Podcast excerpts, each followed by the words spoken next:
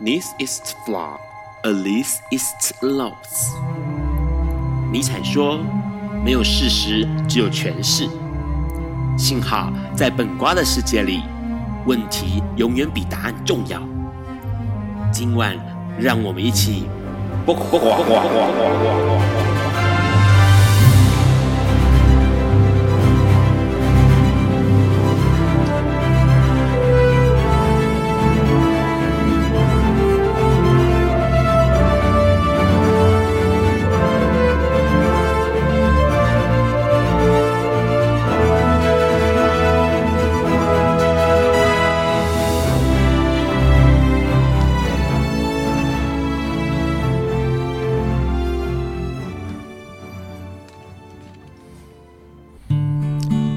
各位听众朋友，晚安。今天是二零一九七月十八日，礼拜四的晚上九点钟。你所收听的是《笨瓜笨瓜秀》Live 网络直播第一百三十一集。我是春心这样 Live 网络直播的主持人，同时也是今天的代班主持人 Bobo。台风很巧的转了一个圈，可是我们的声音依然会陪伴你度过这个夜晚。笨瓜秀每周四晚上九点至十点播出。今晚的节目，你可以透过手机或者电脑在 HiNet 网。广播平台搜寻 Plus Radio 即可收听到节目内容。海外的朋友呢，你可以透过笨瓜秀粉丝专页上面收听到或是收看到直播。隔天周五的下午五点钟，你可以从笨瓜秀的粉丝专页上或是 Hear This 这个网站收听到重播。直播如果有异常的话，可以重播 HiNet App 就可以收听了。节目的一开始，跟大家聊聊几则新闻。第一则新闻标题写着“击败霍金查契尔夫人”，英国新五十镑钞票肖像是图灵。英格兰银行十五日公布了新一代的五十英镑塑胶钞票，设计主题人物为二战时期的破解德军密码之父，嗯、图灵，这也是英国纸钞换交钞计划中最后公布发行的新版英镑钞票。但在对科学与战争的贡献之外呢，图灵曾因为同性恋的身份惨遭迫害、定居，再到近年来被赦免平反的历程，也是英国人普遍认为的新钞票的意义。以图灵为背景为的新版五十英镑钞票呢，是在经过一年的提名选定之后，才从二十万名知名英国科学家脱颖而出，击败了霍金以及查契尔夫人。新钞票预计在二零二一年正式发行。那么图灵是谁呢？一九一二年出生于英国伦敦的图灵，被视为电脑与人工智慧之父。二战期间，图灵成功破解德军极为严密的恩尼格玛密码，在战役中击败击败了纳粹，加速了第三帝国的瓦解与二战的终结，被视为二战的英雄，同时也深深影响日后的电脑科学发展。然而，在同性恋违法的一九五零年代，这位二战英雄、科学天才却因为同性恋者的身份，被以严重猥亵的罪名判刑，不得不接受荷尔蒙注射的化学去势疗法，在身心剧烈的折磨之下呢，图灵在一九五四年因食用了浸泡氰化物的毒苹果而逝世，享年四十一岁。尽管他的母亲呢坚决认定儿子只是误食了毒苹果，但普遍大众仍视为呃是自杀轻生的。一直到半个世纪以后，英国政府才在二零零九年由时任首相布朗撰文正式道歉。二零一三年，英国女王特赦图灵同性恋之罪，也进一步鼓舞催生了二零一七年生效的艾伦图灵法，赦免因曾因为同性性交法律而遭定罪的男同性恋者，约近有五万人因此获得法律上迟来的平反。呃，我看到这则新闻的时候，其一方面凸显了科学创新的精神，然后这个纸币呢也。带来了一种新时代的普世价值，也可以让后辈更了解这个科学家呃伟大背后的故事。再来呢，第二则新闻来和大家聊聊艾滋相关的新闻。第二则新闻的标题写着：联合国罹患艾呃冒号罹患艾滋病死亡人数下降。联合国于十六号表示，去年因感染艾滋病毒死亡的人数降至约七十七万，比二零一零年减少约百分之三十三。不过，联合国仍警告，由于艾滋经费无以为继，全球根除艾滋病的努力陷入停滞。联合国艾滋防治计划 （UNAIDS） 在年度报告指出，估计目前全球有三千七百九十万人感染 HIV，当中创新高的两千三百三十万人获得艾滋药物抗反转录病毒的治疗。这份报告显示，因艾滋病死亡人数由二零一七年的八十万降至去年的七十七万，凸显艾滋病疫情在一九九零年代中期达到高峰以来取得重大的进展。与二零一一年相比，这个数字降幅了超过三分之一。估计二零一一年那时候有一百二十万人因为艾滋而死亡。不过，这份报告也对全球的艾滋病展现了不足的之处。虽然呢，受艾滋病的呃最严重的地方是非洲大陆，在这十年来罹患艾滋病死亡人数锐减，不过东欧的死亡人数上升百分之五，而中东与北非则是增加了百分之九。与去年同期相比，这两个地区新增的感染病例分别增加百分之二十九与百分之十。自一九八零年代初期以来，将近八千八千万的人感染了艾滋病毒，并有超过三千五百万。能丧命。经过数十年的研究，仍未获得呃治愈的方法及疫苗。呃，在看这则新闻的时候，其实有想到，在今年三月的时候，有一则新闻写着台湾在去年二零一八年的时候，新台湾新增的艾滋感染人数是一九一千九百九十三人，比起前年呃的比起前年二两千五百一十二人的足足降了两成。其实呃各个国家的感染人数也也是在台湾在去年的时候也是看见第一次下降的情形。那联合国的时候，在二零一四年的时候有提到了三个九十，包含呃第一个九十是呃呃全球的感染者可以呃。透过筛检去确认自己的状况。第二个九十呢，是感染者开始接收百分之九十的人开始接受服药治疗。第三个九十呢，是呃服药的感染者呢，他们的体内的病毒量是侦测不到的。那在台湾目前的话，第一个九十为七十九，后面两个九十都有达到目标。第三则新闻呢，和大家聊聊呃呃的是艾滋专家高耀杰梦里的中国，人回不去，骨灰回去。呃，新闻一开始写着：“我一辈子三次逃亡，十一岁逃到日本，十八岁逃到内战，八十二岁又逃到了美国。我这一辈子就是逃亡。”高耀洁一九二七年出生于山东曹县的名文名门望族，自幼熟读儒家经典，还裹着小脚，历经了日军侵华、国共内战等等的事情。但原本深工是推的他，在一九九六年的时候，呃，一九九六年的时候呢，在一家郑州的医院，呃。遇到了一名输血感染的艾滋病例，然后因此呢，在七十岁而改变了高耀洁的人生。他是开始调查中国的呃血祸，就是在一九九零年的时候，在河南省的呃那时候那个地方开始推行的血浆经济，而导致中国的艾滋疫情快速的呃蔓延。也而因为这样子的调查呢，造成了他开始被中国被评为关心下一代先进的个人，或为很多的名誉。可是呢，在这样子的很多的迷惘之下呢，也造成了中国的对于他的监控与打击，他的人身自由开始慢慢的被控制。呃，也也开始有一些电话被监听等等的情形发生。嗯、呃，回顾他一生的事迹呢，他总结说。他其实非常的痛苦，他可是他必须要留下他呃呃留下这些文字去记录下很多的文字，让他这些文字被后续的人被看见。那在今天的节目开始之前呢，我们先来听一下这首歌，来自凤飞飞的声音《枫叶情》。刚刚听到的歌曲是凤飞飞的《枫叶情》，收录在凤飞飞的第二十一张个人专辑中，在一九七六年发行。呃，前面看到这则三则新闻，内心不禁的就揪了起来。从电脑呃与人工支付图灵，因为性倾向在一九五零年代的时候压迫到现行的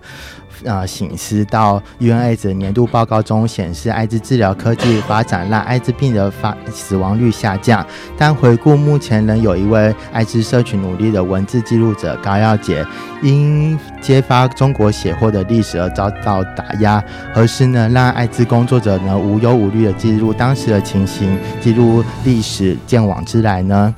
呃，前面聊到了这几则国际新闻，那想要听听看今天的来宾来对于今这些新闻有哪些想法？邀请到了跨足媒体、艺文工作者、社会运动先锋、小说家，各种多样貌角色，同时也是笨瓜秀的主持人 Ron，请 Ron 和大声大家打声招呼。Hello，各位听众，笨瓜秀的听众，大家好，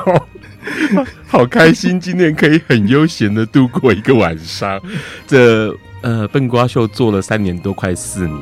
第一次的礼拜四晚上可以这么的悠闲哦。刚刚刚刚我们聊了什么？就是哦，你要说新闻对不对？对，新闻。对，这个那个今天很开心能够上笨瓜秀，好荣幸哦。好，第一个新闻讲到钞票这个事情，其实那时候呃，让看到那个新闻的时候很惊讶，因为呃，对于每个国家来说，钞票纸钞上面的头像或者是上面的图案。象征的相当重要的呃意义啊、喔，那意义可能包含到了对这个国家的核心价值，或者是对他们的某一些想法，好，可能对于民主、对于呃历史的一些想法。那所以台湾的钞票为什么会那么一直争执、纠结在到底等？要不要放人头？然后放人头是不是放蒋蒋先生的哈蒋介石先生的人头，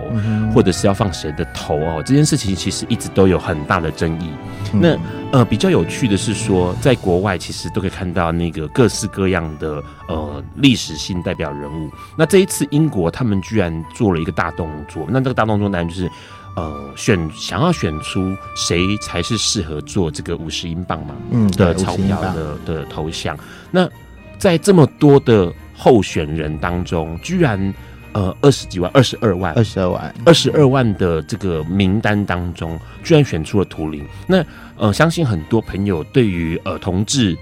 被迫害的那个年代的历史，如果有了解的话，会知道图灵是一个很传奇的人物，因为很年轻就过世了。嗯，然后他呃，因为应该这样说，他展现了他高呃非常高人。一等的天赋，对于数学，对于呃那个科技的部分，还有物理的部分，展现了高人的很惊人的天赋。然后呢，他也是呃算是那个 AI 人工智慧的最早期、最早期的有概念想法产生的那个人。嗯，然后他好像呃让的印象中，他还破解了呃纳粹的密码。嗯，对，对，所以。所以对很多人来说，对对他来说，应该是对全世界来说，图灵是很重要的一个人物。可是因为他曾经被发现了关于同志的性行为，男同性恋真真的性行为，因此他就遭受到迫害，而且被呃算是严重的国家的那个侵扰。嗯，对。然后到最后面，图灵是选择了在四十一岁那一年吧，选择自自自我了断这样子。那这件事情就让会让很多人去想一件事，就是。怎么可以？呃，他这么有成就，然后假设今天活图灵可以活到八十岁好了，多活一倍的年纪，相信他对这个世界的许多东西会有所改变，更有贡献。对，更有贡献。可是因为他只是因为被发现了男同性恋的行为，嗯、男同性之间的性行为，所以他就呃遭受到了严重的迫害。嗯，就这件事情是很让人呃惊讶的。那同时呢，没想到在在这么多年之后。呃，英国做了一个决定，然后同时是大家投票出来的决定是，让这个五十英英镑的上面的人不是柴契尔夫人，不是其他我们耳熟能详的知名人物，反而是图灵。那那个东西其实对于呃，也许是呃历史上的回忆，或是对历史上去正式面对那个历史上，然后让更多人去了解到这段历史，还有那段迫害的呃人权，我觉得是有很大的呃象征意义。对，其实呃，台湾目前才刚过就同性婚姻嘛，那全球总共有二十六个国家通过同性婚姻已经合法化，但还是仍有一些呃国家把同性恋视为非法或是刑事犯罪的。目前有七十个国家将同性关系视为刑事犯罪，那其实包含了像是呃同性把它归列为刑事犯罪的国家，呃是。以前是英联邦国家的，总共有三十五个，就是英国以前殖民过的地方。也是之前也不是问来有发，就是有一个广告乱世大对对对，对。那其实那个国际同性恋联合的秘书长就其实有在督促他们，其实要考虑，其实英国都已经修法了，其实各个国之前有被殖民过的地方，其实也可以跟进这样子。嗯，对。但是好像很困难。因为还是、嗯、你有没有发现这个角度很麻烦？因为我们讲话的时候没有办法，我我都叫大家看镜头，嗯，好，看镜头讲话就往前面看。是，因为因为说实在话，就是嗯、呃，各国有各国的那个历史背景在，可能包括宗教的，对、嗯，可能包括呃过去的传统习俗的，即使像台湾现在。同运虽然时间没有很长，台湾的同运时间很短，大概二十多年时间而已。嗯、那快三十年的时间，然后没有想到在这二三十年就通过了同性婚姻合法。嗯、美国拼到了现在，已经过经过六十多年，他们才好不容易在奥巴马在任的时候让同性婚姻合法了。所以其实台湾的进程很快。那说实在话，虽然我们现在目前同性婚姻合法，可是。呃，民间呢？民间对于这件事情了解吗？接受吗？呃，让印象很深刻。前两天看到一个事情，是在路边走路的时候，看到有一对男同志，他们是手牵手走在马路上面，嗯、然后啊、呃，在西门町，然后那时候刚好迎面他们两个的一，我我站在让站在那那对情侣的后面，然后呢，这两对这对情侣他们前面迎面走来了一个妈妈带一个大概呃国小一二年级吧。的小朋友，然后他们走过去的时候，妈妈的眼神居然是用很鄙夷跟疑惑的眼神看着那那一对手牵手的男同志，跟他们擦身而过。是那那个东西其实让让有一点点的呃面对到，但是是现实，也就是说社会上其实多数的人，绝大多数人可能对于同志、同志的感情或同志的婚姻还是不能够理解的，也不能够呃。说释怀吗？容忍吗？爱与包容吗？可是我觉得同婚通过这个过程，以及现在目前通过，其实会让更多社会大众去了解同性恋这个议题到底是什么。呃、对，就是他们必须可以真，不是以前都是像是虚幻的，好，或是。感觉好像不存在，可是现在可以真实的看到他走在路上这件事情，其实是 一定要面对，对，一定要面对，好好去放下既有的成见，去了解这样子，对。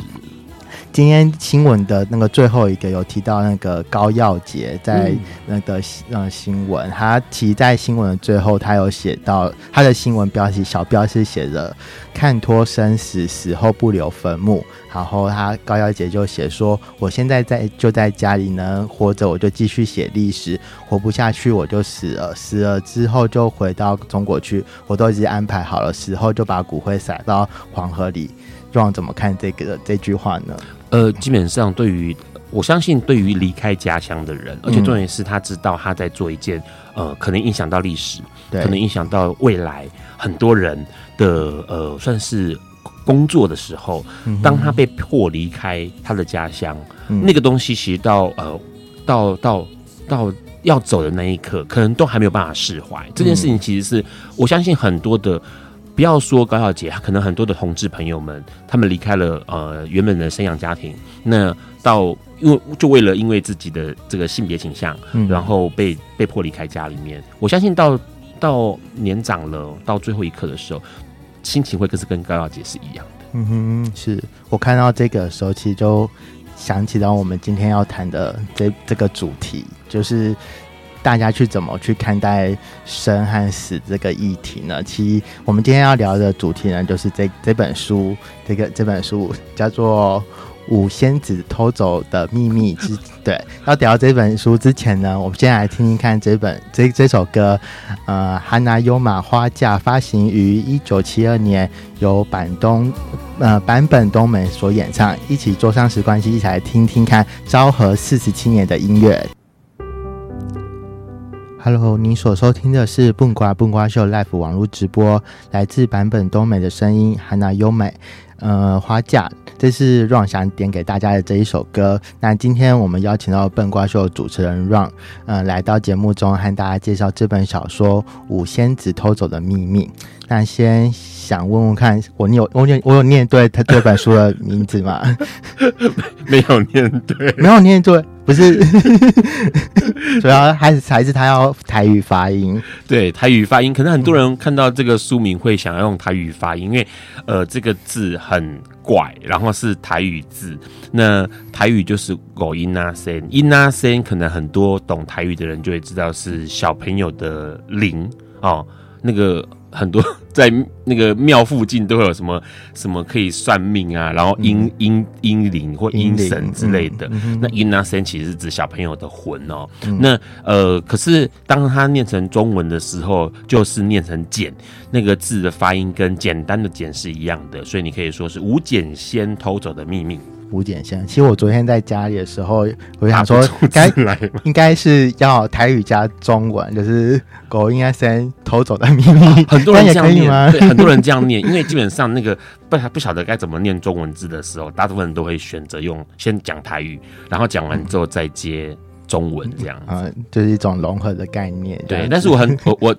那个书名之前取了之后就很后悔取这个书名，超后悔的。为什么？因为那个字基本上很多人是看过，然后不知道该怎么念。然后可是呢，呃，之前简真简真老师他出过一本书叫《红鹰仔》，那那个红鹰仔里面用到的“鹰”字，它其实是用一个。呃，一样是一个尾部，就是外面那个大口，可是里面是女生的女。嗯、那那个字中文就念“男”，那那个“男”通常是指小女孩。嗯，然后所以基本上呢，呃，很多人会把它打错，打成是。就是刚刚说外面一个“围”，里面一个女生的那个字。嗯，然后除了这个情况之外呢，那个秘密的“密”，很多人会写错部首。比如说，很多人会写成是一部，但是它其实是示部，好示呃示范的示的那个示部。所以呢，基本上这个书名取出来之后呢，你要搜寻在网上搜寻这这个书名的时候，你就会遇到一个状况，就是打完五字之后，就不知道该怎么打第二个字。然后你打到“秘密”的“密”的时候，你只要打错字，你就会发现，假设你成功打打完第二个字。然后你因为打一部跟四部不同的密的时候，你就会出现到不同的搜寻资料。哇，所以要真的是关关关过这样子，所以就会让让觉得说：天哪，我刚当初干嘛取这么讨人厌的名字啊？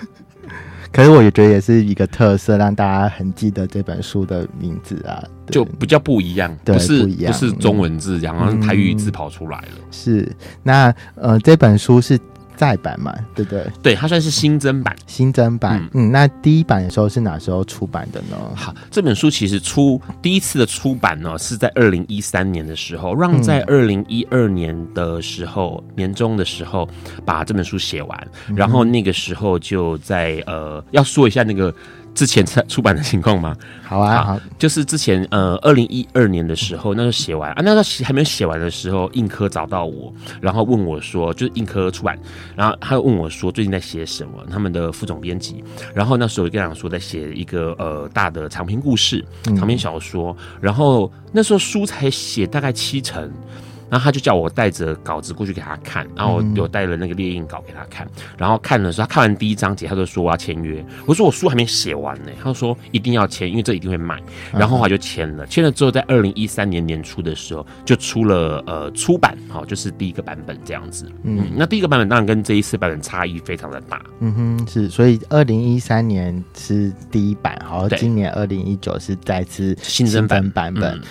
上面呃书封它上面有写，除了《红楼梦》《百年孤寂》《流浪者之歌》是林怀民唯一推荐小说，林怀民给到这么。超高的，超高的评价。对，因为林怀民基本上他之前有呃，因为杂志受访，他有推荐过十本书。嗯，那其他的书籍哦，除了《红楼梦》《百年孤寂》跟《流浪者之歌》之外，这三个是小说，其他全部都是散文，嗯、或者是其他的那种心灵励志书，是或是工具类的书籍。嗯哼，那只有小说只有这三本。那这三本呢？那个作者都已经亡故了，已经身亡。啊、然后后来他推荐的小说就是呃吴简先偷走的秘密，嗯、所以他推荐过的小说四本里头，我作者唯一还活着的就是在下。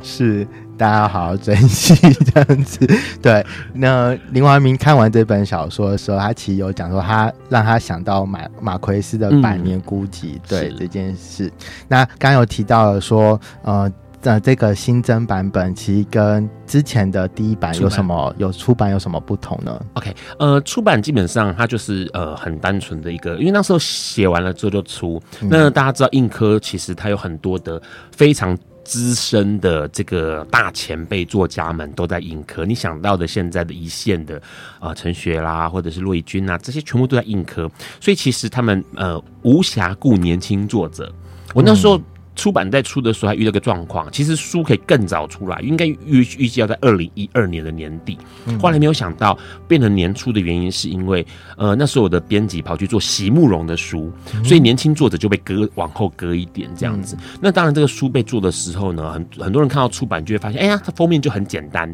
是一个黑色的，然后嗯、呃、里面什么都没有，没有推荐序，没有什么，通通都没有。打开页面，然后就是。就是目录完，然后就开始，就是很简单开始了，然后就故事讲完之后就结束这样子。嗯，那呃，在新增版本里面呢，Ron 这次就把呃很多东西收录进来，因为当时做完之后，其实很多人看过这本书，然后很多人对这本书是有想法的，嗯、所以这一次在新增版本里面就多了一些推荐，一些好朋友的推荐序。嗯，然后除了这个之外呢，也有好朋友他的这个呃算是专专文的导读哦，花了比较多的字数，告诉大家怎么样去阅读这一篇。这本小说，那除了这个之外，当然就是林老师也愿意挂名，呃，来推荐这一个吴璟先偷走的秘密。这件事情其实很荣幸啊，因为他看完的时候，其实呃，我记得印象很深刻，Ron 就是印象很深刻，就是他看完之后就把我叫下来，叫过来，然后跟我讲说，他看到。前面一部分的时候，他就感觉好强烈，就是马奎斯的《百年孤寂》。嗯哼，那这这件事情不只是林老师说过，在二零一三年出版之后，当年二零一三年年度的呃。每一年都联合文学啊，联合文学这个出版社每一年都会做一次选书，在年底的时候，他们会用一个算是呃这个专题，然后来讲说当年度有哪些书值得被留意，比如小说啦、散文、诗这样子。那那一年度里面，呃，主笔的是朱佑勋这个作家，然后他写的时候，他就写到了。呃，出版的好第一次版本的无解线偷走的秘密，他也是直接提到了，就是让他想到了百年孤寂，然后想到了马奎斯，然后这件事情其实很有意思，因为文坛上知道的人都知道，联合文学跟硬科是死对头。那联合文学在年度选书的时候，基本上是不会选死对头的书来提，那可是还是提到了呃这本作品。那所以这样经过一段时间之后，呃出出版的二零一三年到现在二零一九年，算是过了呃。几年啊？六年，算数有问题，写字没问题，算数有问题。啊，过了六年，所以其实累积了一些朋友们的呃想法跟推荐。那呃，在这本书里面也加了自己的新增的这个算是新增序哦，呃，我自己的序，那里面就提到了一些这几年发生的状况，比如说呃，里面就有这个收录了 PPT。那时候其实书出来之后，在二零一三年出来之后，PPT 的讨论版上面就有两则，一则叫做有没有台湾有没有台湾不出名但是很好看的小说啊，这样的讨论文。嗯、然后这本小说《吴简先偷走的秘密》就被提到了。嗯、然后另外一篇呢是呃清大的一位呃老师，然后他在 PPT 上面也是就有人引述这个老师的一堂课的内容，但那个课的内容讲到了说呃。这个有没有什么书籍在二十一世纪是可以被反复捧读？就是说，嗯，有趣，然后被反可以被反复捧读啊。标题叫做“现在回头去看二十一世纪以来的台湾长篇小说，有哪一部够正点？可能会是你愿意反复捧读的作品。”那这个清大台文所的老师陈建中老师就提到了吴建先偷走的秘密哦。那其实变成说，其实好像有一些朋友们对于这个作品是有。想法有兴趣的，嗯，那刚好在今年年初，二零一九年年初的时候，《时报》的董事长，呃，赵正明先生，他看到了这个小说，然后他很感兴趣。那因为也知道这个小说在明年会变成舞台剧，哦，对，所以他就决定，好，我们再出一次，然后这次就让更多东西进来，然后还有很多，哎，有照片，好多东西要讲，就有个照片。那因为之前，嗯。这个故事其实讲了一个地点，那那个地点有一些地貌上的改变，所以收录了很多重要的照片在这个新增版里头。然后同时还有加了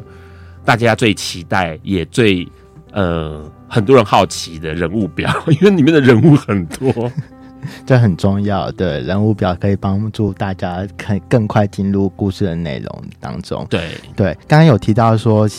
找了很多好朋友人来帮大家，就是写名人推荐这些序的部分，其中有包含大家熟知的，像五月天的石头、丁宁，还有嗯郭恒琪、郭子老师，还有剧场之声的编导周慧玲，以及蔡伯章导演。那，高雄市议员林云凯，还有陈建伟摄影师。中山大学剧场系艺术学系助理教授许仁豪，以及小说家谢小云。那当初邀请他们来写这些文字的时候，其实我那时候在看序的时候，其实发现就一直很精彩，他一直把这个就是小说内容，就是一直让你。忍不住想赶快赶快想要继续看那正正文，对，就是非常的精彩。对，当初呃他们看完这部作品的时候，有没有让你比较印象深刻的回馈呢？呃呃，印象深刻当然就是第一个老朋友啦，就是五月天石头。那呃石头是因为呃 Run 的一些稿子，包括短篇小说得奖的短篇小说，然后还有这个长篇小说，然后呃成为好朋友。那呃，石头一直很希望能够在文字上面做发展，所以啊，他也很会写，也很喜欢写，嗯、所以那时候其实他拥有了呃。出版的《吴吴简先偷走的秘密》之后呢，他读完之后就一直在跟我讨论，讨论说为什么？因为他自己也想要写小说，嗯，然后去讨论说为什么这个呃文字是这个样子。那所以这一次在新增版要出现的时候呢，跟他问序这件事情的时候，推荐的时候，他立刻说没问题，一定要写一个来推荐他，因为他这本呃《吴简先偷走的秘密》他。一直在反复的看，到现在还是在反复的看。对，然后当当然，其他的朋友像像丁宁也是老朋友，那邀请他也是因为他很喜欢读呃呃我之前写过的一些东西，然后当然就邀请丁宁丁小姐来看呃吴简先偷走的秘密的时候，他就说这个书对他来说，他花四个小时都看完了，因为他觉得很好看，很精彩。那很多人的反应啦，过去这个书出来之后，很多人反应就是。你可以把它当做是一个很容易阅读的小说，它的确很好，很容易阅读。嗯，然后你读完之后呢，假设你在读第二遍、第三遍的时候，或者是你用不同角度去读它的时候，你会发现它有不同的面相跟不同的面貌。嗯、这件事情是这个小说比较特别的地方。嗯哼，是。呃，刚刚其中的名人推荐里面，其中包含了我还还蛮意外会找到高雄市议员啊林云凯，对，阿凯。当初怎么会有想要找议员来帮忙写这个？哦，应该我跟我应该这样说，其实这些推名人推荐的这些名人哦，都是 Run 的老朋友，嗯、就是一定要被迫下海，有点。那个保险直销的感觉。那因为阿凯他这边基本上自己就是三明三明区的人，高雄三明区的人，是对。然后呃，当时以前在还没有认识林云凯的时候，他就读过了呃吴简先偷走的秘密。然后后来他认识 Run 的时候，他就说啊，原来你是那本小说的作者。那因为他很惊讶，是有人居然用。呃，高雄地区来写了一个长篇小说，所以他那时候不知道你本名，就是知道你原本知道你 Run，对对对对对，原本 对不起来这样子。对，然后后来他就很惊讶，那他觉得这件事很有意思，是因为呃，这个小说他在那个呃有一些地貌上的改变，然后呢，它能够代表高雄，也能够代表台湾，因为里面讲了很多土地的事情，然后传说的事情、文化的事情，还有宗教的，那还有台湾的风俗民情。所以这件事情就让高雄在地人很有感觉，嗯嗯，其实大家刚刚 Run 一直透露一点这个蛛丝马迹，就是在讲高雄的地方这个故事。那待我们待会我们一起来聊聊那个吴简先偷走秘密的这本书在台湾高雄在地的故事。之前呢，我们先来听听看这首歌，还是来自法国的歌手呃卡米尔所唱的《Seed》。您现在收听的是《笨瓜笨瓜秀》Live 网络直播。刚刚听到的是法国的歌手卡米尔的歌曲，发行于二零一七年的《Seeds》。今天邀请到了笨瓜秀的主持人 Run 和我们一起聊聊这本小说《吴简先偷走的秘密》。呃，想问问看 Run 这本小说当初是怎么呃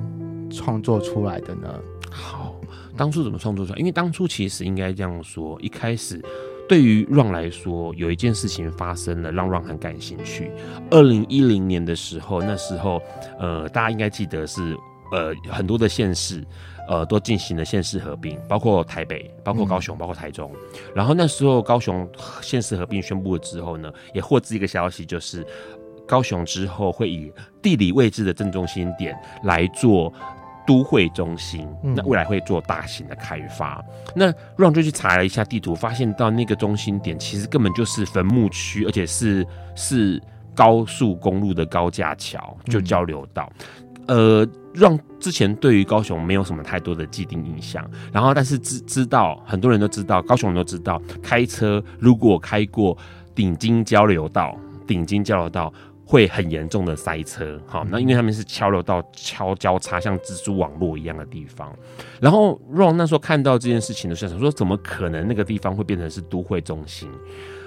太困难了，而且那边好像还有坟墓，所以那时候 Ron 就跑到高雄去做一个呃田野调查，然后了解一下现场的情况，然后发现果然就是一一大片的坟墓，那坟墓非常大片，是大概是有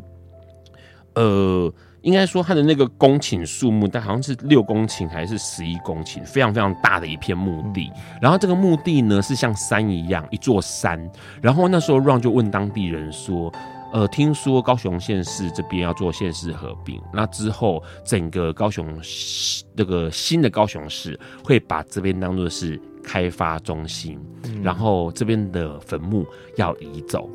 这件事情。跟当地人讲，当地人的反应就是：怎么可能？这种东西一定就是二三十年或是五十年之后的事情，绝对不可能是近期发生的，因为太困难了。嗯，为什么？因为你看到的这个山头上面的图表上面的坟墓这么多，它底下还有。嗯啊，我就吓一跳，我就说底下还有是什么意思？他说底下就是一层一层叠上去的坟墓。我说啊，他说因为这边以前很早以前就是坟墓区，可能从明朝、从清朝就是坟墓区。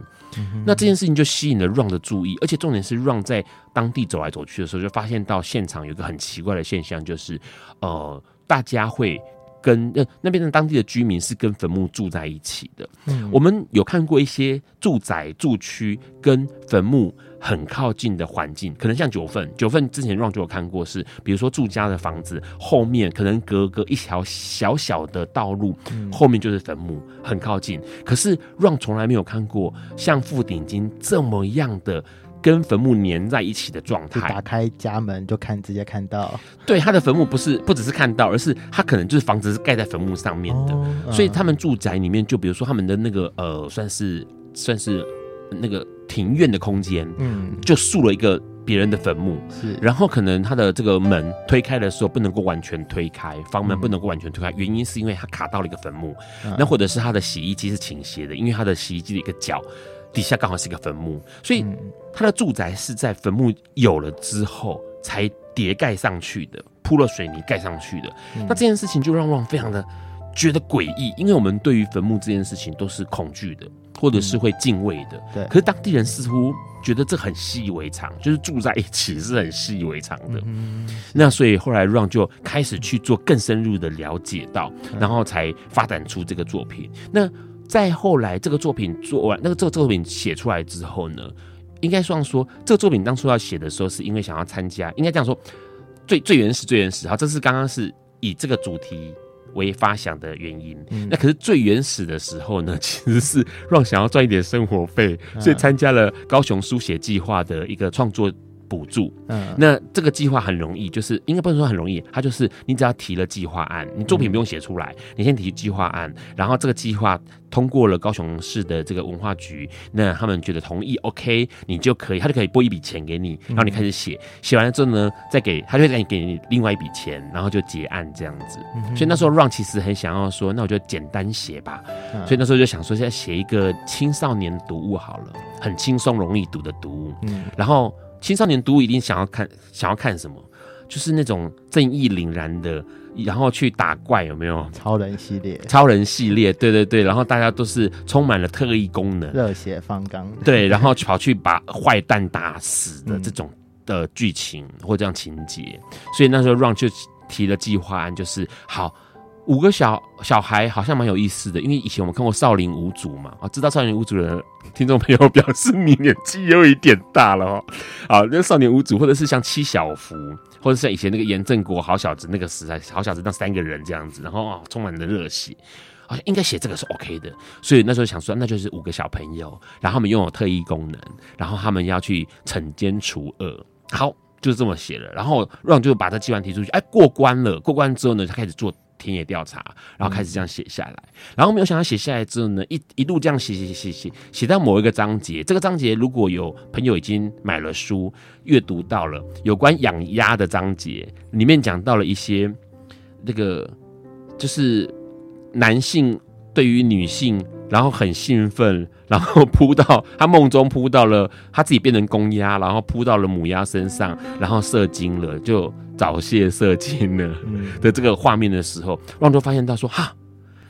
这个小说完全不能够是青少年读物啊，它太色情了，而且重点是呢。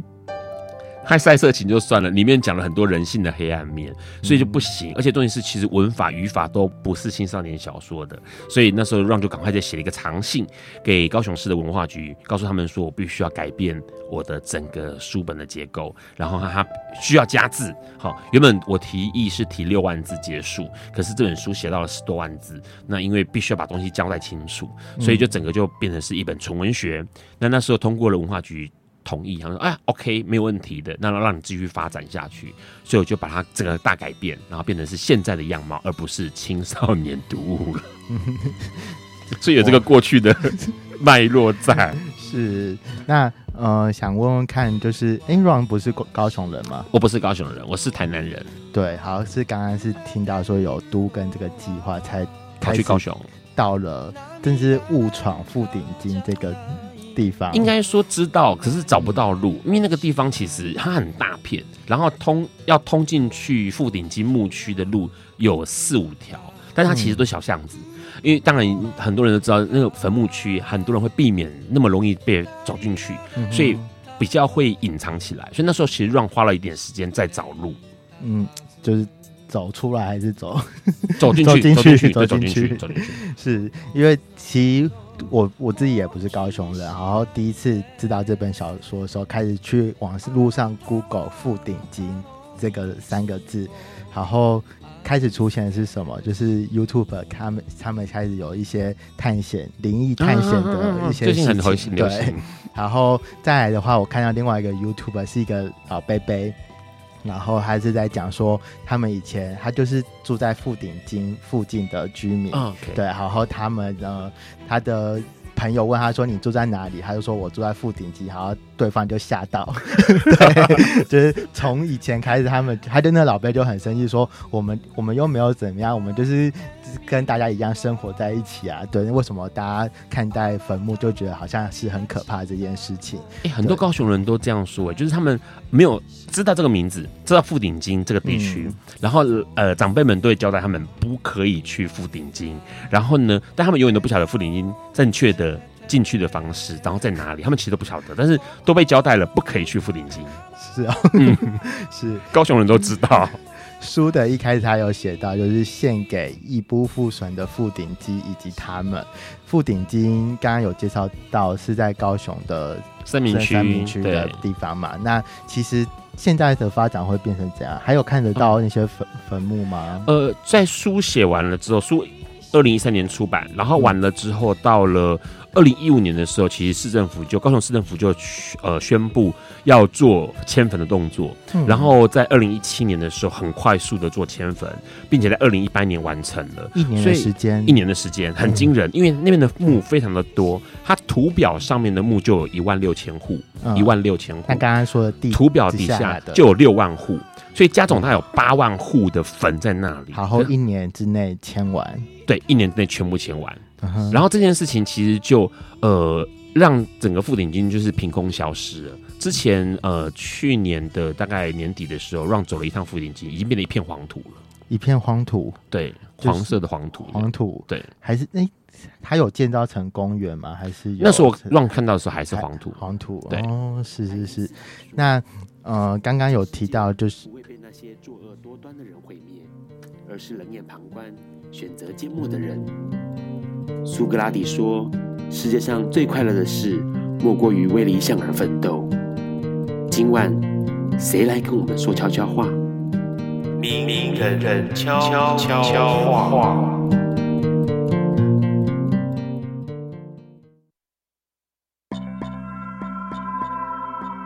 各位好我是作家许攸生。当我们察觉到内心有所害怕千万不要觉得愧疚。只有害怕的人想办法去面对并克服那些害怕，这才是勇敢。什么都不怕的人，反而无法体会真正的勇气。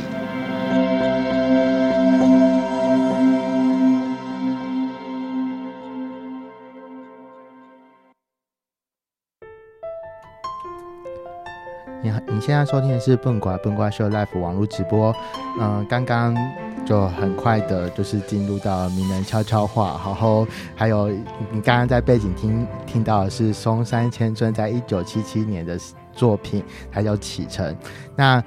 我刚刚有讲到，有些是昭和年代的歌曲，我觉得 Ron 今天选歌特别有意思，要不要跟大家介绍一下？好，就是这几首歌其实都 Ron 非常非常喜欢的歌曲，然后呢，他们都有一些年份在。那对于 Ron 来说，其实在写这本小说的时候，因为呃，应该说二零一三年出书了之后，博客来有一个 Okapi，不知道大家怎么知道 Okapi？O K A P I Okapi，它是一只很奇怪的动物。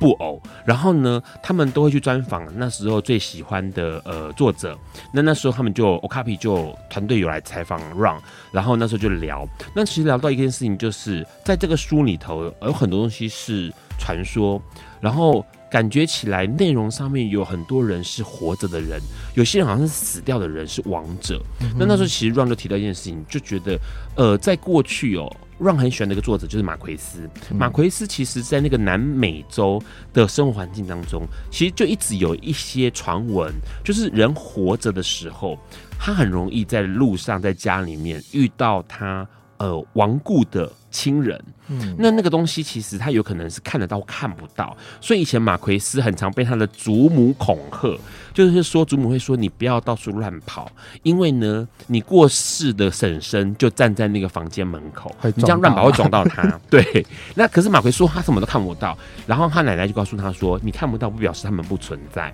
他们其实是存在着的，嗯，他们跟我们共同生活在同一个空间底下。嗯，那这个东西其实让呃一直。让从小到大一直以来也觉得，呃，人在亡亡故之后、死亡之后，他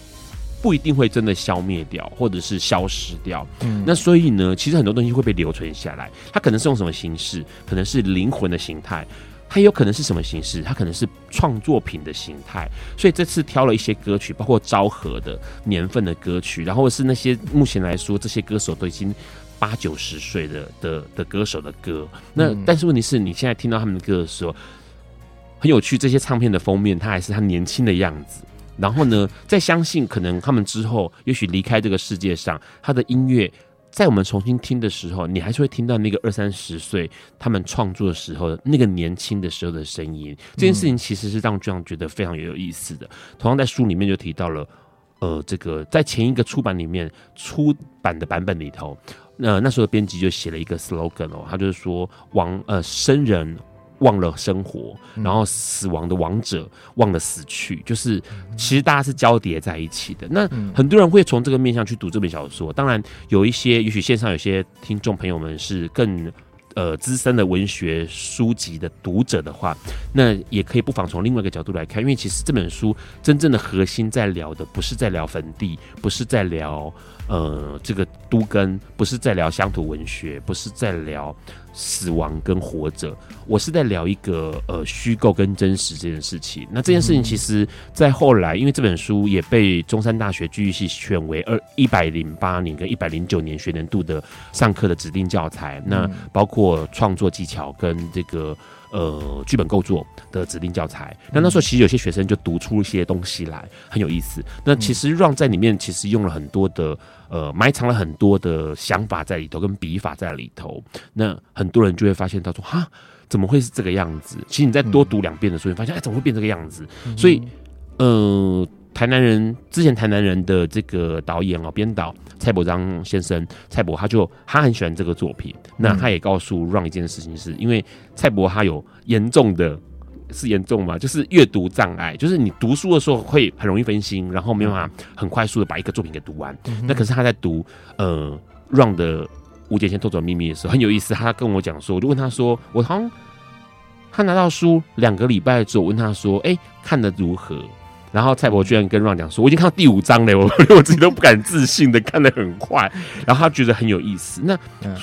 换句话说，其实它是一个好读的，但是你也可以从里面看到不同的面向的一个小说。我在今天呃广播节目之前，我有读了读了这本作品，然后一开始读的时候，觉得自己很像在玩那个 RPG 角色扮演游戏，就一读开始读文字的时候，你就化身为主角，好好走进这个故事当中，好好那个每个文字都解释得非常细腻，好仿佛你都是哪一个视角，你都可以看到那个场景，但。的你去了解《富鼎金》他的发生的一些故事，丁宁有讲到说，他觉得这个 Ron 在写这个书写的时候，不是文字，它是是一种情绪的节奏，是生命的步调，好是情感的收放。你会感觉好像很困难的开始，可是却莫名其妙的一直读下去，所以他一四个小时就读完了。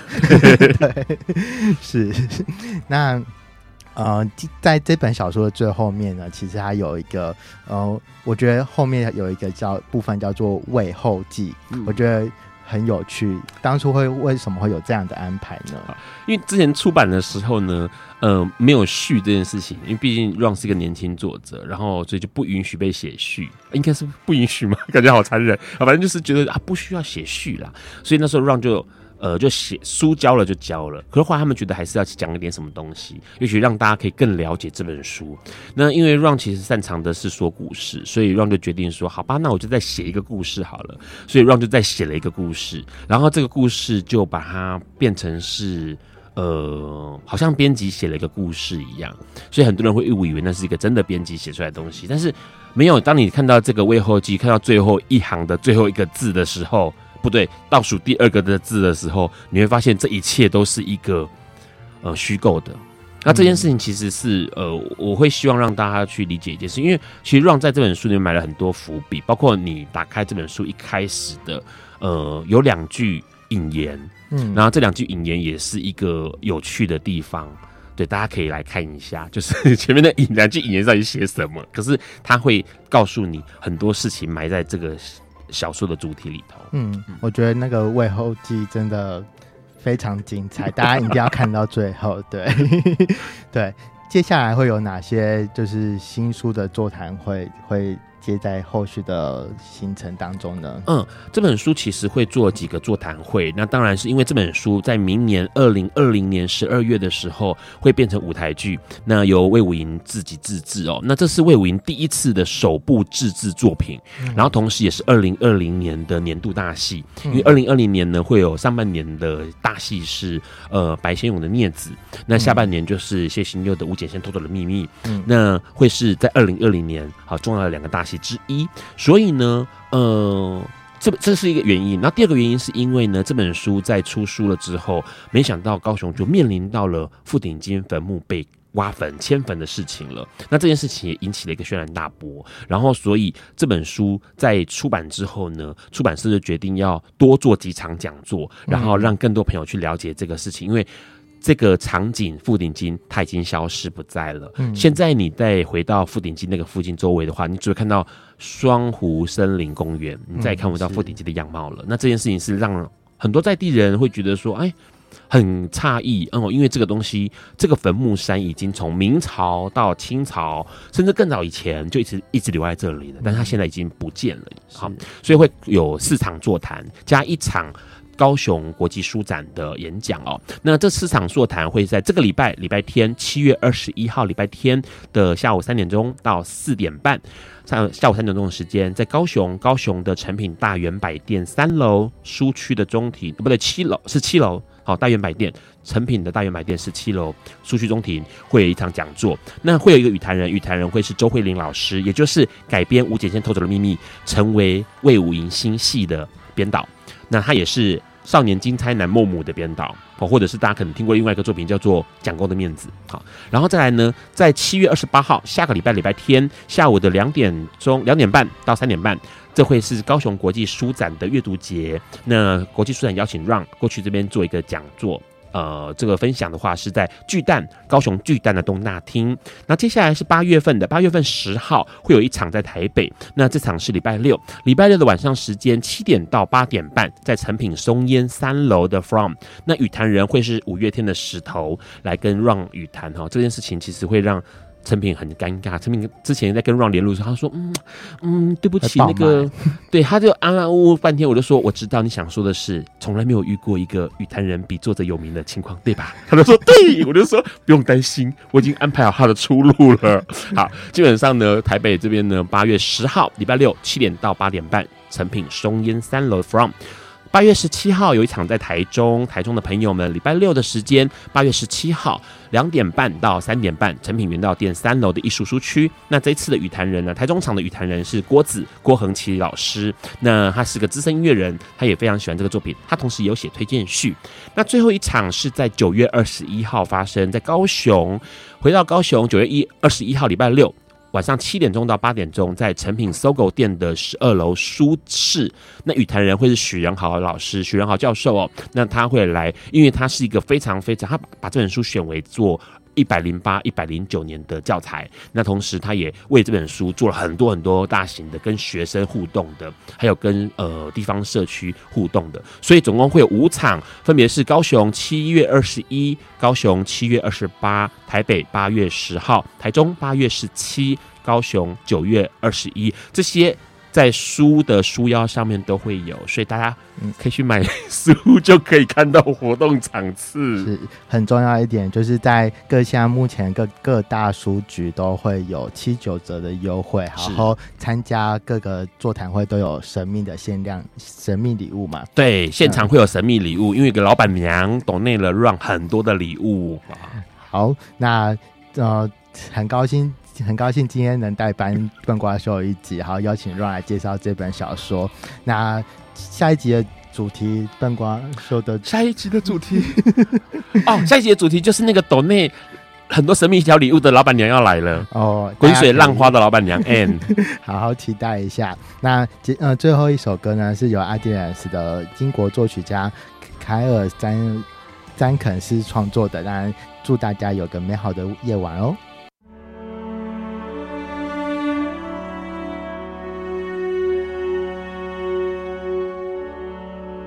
以上节目不代表本台立场，感谢路德协会与中华电信协助播出。